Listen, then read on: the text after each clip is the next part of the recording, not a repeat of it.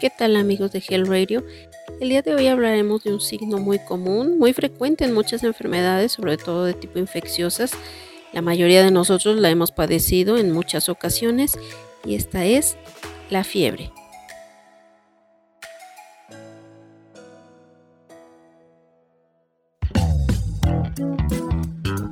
Bienvenidos a Health Radio el podcast donde destacados expertos en diversos campos de la salud humana abordan los temas que más te preocupan y los que tienes curiosidad de conocer a fondo. Health Radio, el podcast de la salud. La fiebre es uno de los signos más comunes de numerosas enfermedades humanas, particularmente de las enfermedades infecciosas.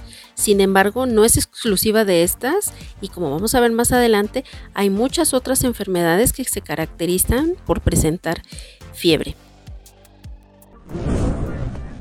Históricamente la fiebre ha sido considerada un signo de enfermedad misma, pero la fiebre hay que recalcar que es un mecanismo de defensa natural de nuestro organismo para luchar contra invasores externos.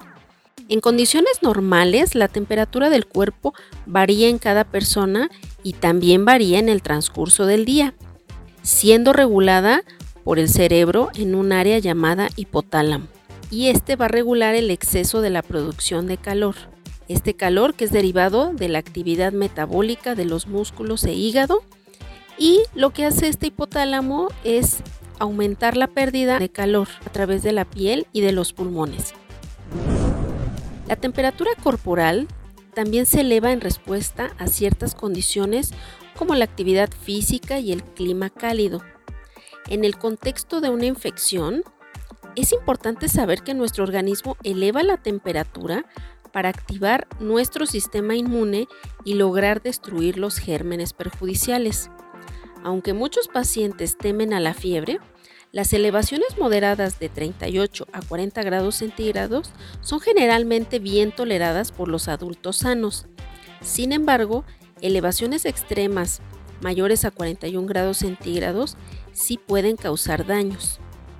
Vamos a ver que niños, sobre todo en aquellos que van de los 6 meses a los 5 años, pueden presentar convulsiones y en los adultos elevaciones extremas pueden causar disfunción celular y llevarnos a una falla orgánica. Vamos a ver que el límite de la temperatura corporal normal son 37 grados centígrados en la región axilar. Mayor a 37 grados centígrados se denomina febrícula y a partir de 37.8 grados centígrados o más se considera fiebre. Como ya comentamos, las causas de fiebre son múltiples. Las principales son los procesos infecciosos, como aquellos producidos por bacterias, virus, parásitos, entre otros. Pero existen otras múltiples causas, como son reacciones inmunológicas, la destrucción de tejidos, como en traumatismos, en infartos y reacciones inflamatorias en tejidos y vasos, infartos pulmonares, infartos cerebrales, infartos miocárdicos y lesiones de músculo.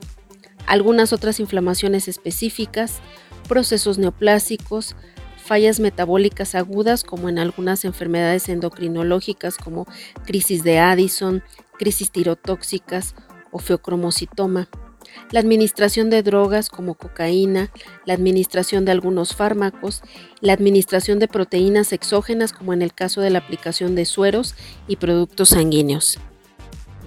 Como vemos, la fiebre es uno de los signos más comunes en muchas enfermedades, sobre todo aquellas de tipo infecciosa, pero como vemos no es la única causa donde puede presentarse. Es un signo que causa mucha preocupación y angustia en la mayoría de las personas, pero ¿tiene beneficios la fiebre? Vamos a ver que sí. Como primer lugar, pues es el combate directo a los microorganismos extraños.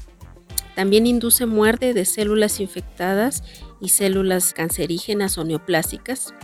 Aumenta la eficacia de la respuesta inmune, ya que éstas trabajan mejor a temperaturas elevadas, sobre todo en las infecciones. Y también en algunos casos disminuye la respuesta inmune sobre todo en aquellas enfermedades de tipo inmunológico. Vamos a ver que la fiebre en sí no es el principal problema a tratar. Siempre hay que hacer una evaluación adecuada para identificar la causa de la fiebre, que esa es la que deberemos de tratar. ¿Cómo se hace esta evaluación? Bueno, vamos a ver si hay alguna localización de algún proceso que esté generando la fiebre, como presencia de dolor, secreciones, tos, diarrea, síntomas urinarios, neurológicos, abdominales, alteraciones de la piel, etc. Averiguar antecedentes personales como cirugías, enfermedades conocidas que predispongan a infección como VIH, diabetes mellitus, cáncer, antecedente de trasplante, etc. Presencia de enfermedades inmunológicas, antecedentes de viajes, alimentos, contacto con animales, relaciones sexuales de riesgo, exposiciones ocupacionales, medicamentos, drogas. Otra parte de la evaluación es hacer un examen físico completo y también hacer estudios complementarios en algunos casos específicos eh, con estudios radiológicos, estudios de imagen u otros. Vamos a ver cómo vamos a tratar la fiebre. Como ya comentamos, la fiebre es un mecanismo de defensa del organismo que no tiene que ser suprimida necesariamente, puesto que no se ha demostrado sea perjudicial y al contrario, como ya habíamos comentado, sí tiene sus beneficios sobre el proceso que la esté determinando. Claro, salvo que exceda los 41 grados centígrados o se presente en un paciente que puede deteriorar otras condiciones de salud, pues entonces veremos el manejo. Cuando se da tratamiento, el objetivo solo es el alivio del malestar asociado a la fiebre. Recordemos que la fiebre no es la enfermedad, así es que tratar la fiebre no es quitar la causa. La fiebre, por lo general, es un proceso que se autolimita. Esto quiere decir que sin ningún tratamiento va a remitir de forma espontánea en algunos días. En ocasiones, la desaparición de la fiebre puede crear una falsa sensación de remisión de la sintomatología e impedir el diagnóstico adecuado cuando la causa es desconocida y la fiebre es persistente. Además, se disminuye el efecto del sistema inmune sobre el proceso. Por otra parte, los medicamentos para tratarla hay que recordar que no están exentos de efectos adversos. Si el aumento de la temperatura es leve y no existe ningún otro problema de salud en el paciente, no es necesario tratarla. Basta con realizar algunas medidas generales como ingerir líquidos y descansar.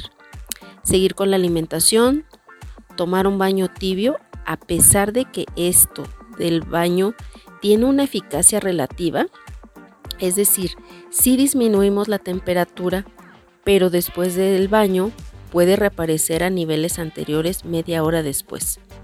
Es importante no dar baños fríos o baños con hielo, ya que esto solo empeora la situación, ya que causa escalofríos y estos escalofríos van a aumentar nuevamente la temperatura corporal.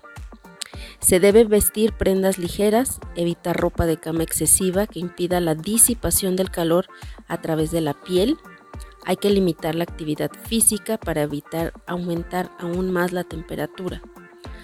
Aunque lo ideal es el tratamiento de la causa, si el paciente está muy molesto o la fiebre puede complicar una enfermedad subyacente, se puede indicar la toma de antitérmicos por periodos cortos, máximo tres días, y si la fiebre no remite, acudir a evaluar la causa de esta por un especialista. Los fármacos, las dosis y el tiempo de uso solo deben ser determinados por el médico. Con este tema entonces concluimos que la fiebre es un mecanismo de reacción natural y benéfico en varias enfermedades y más bien es la ausencia de esta reacción un signo más alarmante que la presencia de la misma fiebre. Así es que es importante saber que no hay que tener tanto temor a la fiebre y más bien hay que saber atender la causa más que el signo. Muy bien amigos, pues eso es todo por el tema de hoy. Esperamos haber explicado y disipado algunas dudas acerca de este tema frecuente y bueno, que todos lo hemos padecido. Y bueno, pues esperamos haya sido de utilidad para todos ustedes. Gracias.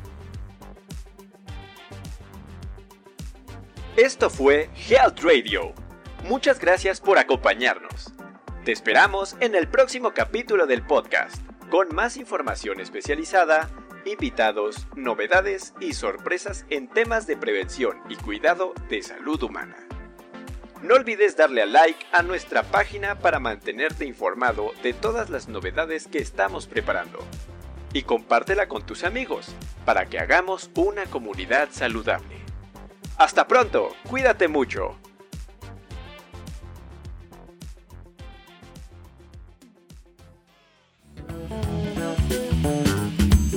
Health Radio, el podcast de la salud.